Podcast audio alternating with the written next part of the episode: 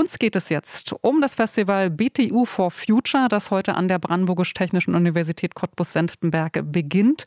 Und da gucken wir uns gleich mal die Auftaktveranstaltung an. Die steht unter der Fragestellung Cottbus, postsozialistisch, postkolonial, postfossil. Welche Auseinandersetzung mit Vergangenheit und Gegenwart braucht es, um Zukunftsvisionen zu entwickeln? Das also der Titel. Melanie Jäger-Erben ist Professorin für Technik und Umweltsoziologie an der BTU. Sie hat das Festival mit ihrem Team ins Leben gerufen, ist jetzt bei mir am Telefon. Schönen guten Tag, Frau Jäger-Erben. Ja, schönen guten Morgen. Ja, wenn wir uns diesen Auftaktveranstaltung äh, anschauen, Cottbus postsozialistisch, postfossil, das ist irgendwie klar. Was meinen Sie mit postkolonial? Mhm.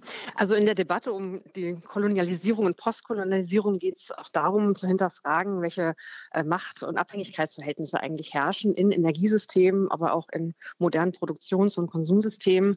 Und ähm, das heißt natürlich auch, wenn man jetzt die Energiewende betrachtet und die Rolle, die sie ja für den Strukturwandel, die Dekarbonisierung in der Brandenburg spielen soll, dann geht es auch sehr viel darum, wie erneuerbare Energien eigentlich hergestellt werden und vielleicht auch dazu überlegen, welche Machtverhältnisse weltweit herrschen, wenn immer noch Ressourcen in anderen Ländern genutzt und ausgenutzt werden und eben auch ähm, Arbeitskraft von Menschen in anderen Ländern.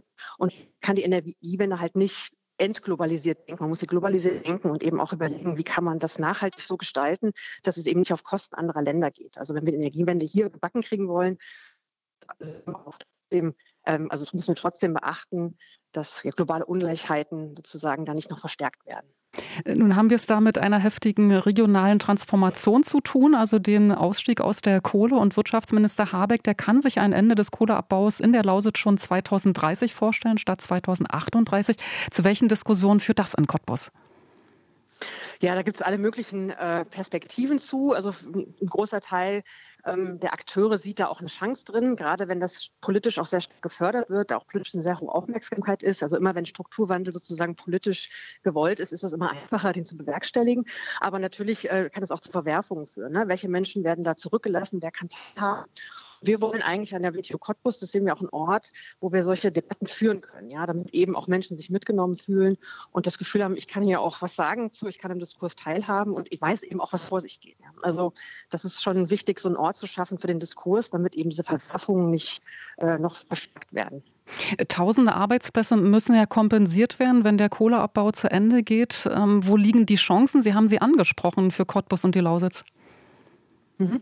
Genau, das sind Themen, die wir auch hier beim WTO for Future Festival diskutieren. Es geht darum, welche Bildungschancen da vielleicht noch äh, genutzt werden können. Also wie können Menschen sozusagen an der Transformation so teilhaben, dass sie sich auch weiterbilden, dass sie ausgebildet werden für die neuen Energieversorgungsstrukturen. Es gibt immer noch Industrie, es gibt immer noch und die Frage ist, wie wir den Wandel so gestalten, dass eben die Menschen da mitgenommen werden und sehen, da sind auch Chancen in den neuen Systemen drin. Und das kann man auch wirklich bottom-up nochmal ganz stark äh, diskutieren. Und also ein Thema ist auch der nachhaltige Wertschöpfungswandel. Wie kann man Wertschöpfung der Zukunft gestalten, sodass er eben nicht mehr fossil ist, nicht mehr kolonial ist. Genau, so wollen wir von verschiedenen Akteuren reden, aber auch selber bestimmte Sachen ausprobieren, verschiedene Aktionsformen kennenlernen und so weiter. Äh, zum Beispiel eine Regenbank bauen. Hm.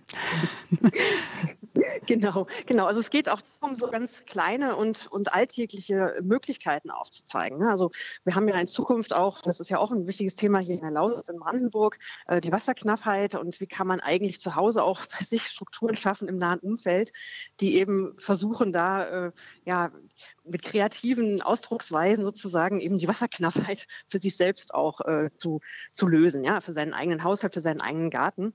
Und also es geht darum, um beides zu tun, ne? die, die übergeordneten wichtigen politischen Diskussionen zu führen und Strukturmaßnahmen zu machen, aber eben auch in den ganzen Nischen im Alltag der Menschen dafür zu sorgen, dass sie hier einen Ansatzpunkt haben, dass sie hier merken, ach, hier kann ich auch was tun und damit kann ich auch mein alltägliches Problem lösen.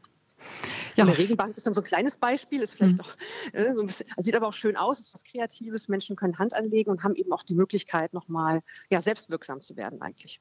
Gut, alles das, also große Diskussion auch im globalen Rahmen und äh, die Regenbank selber bauen, kann man beim äh, BTU for Future Festival.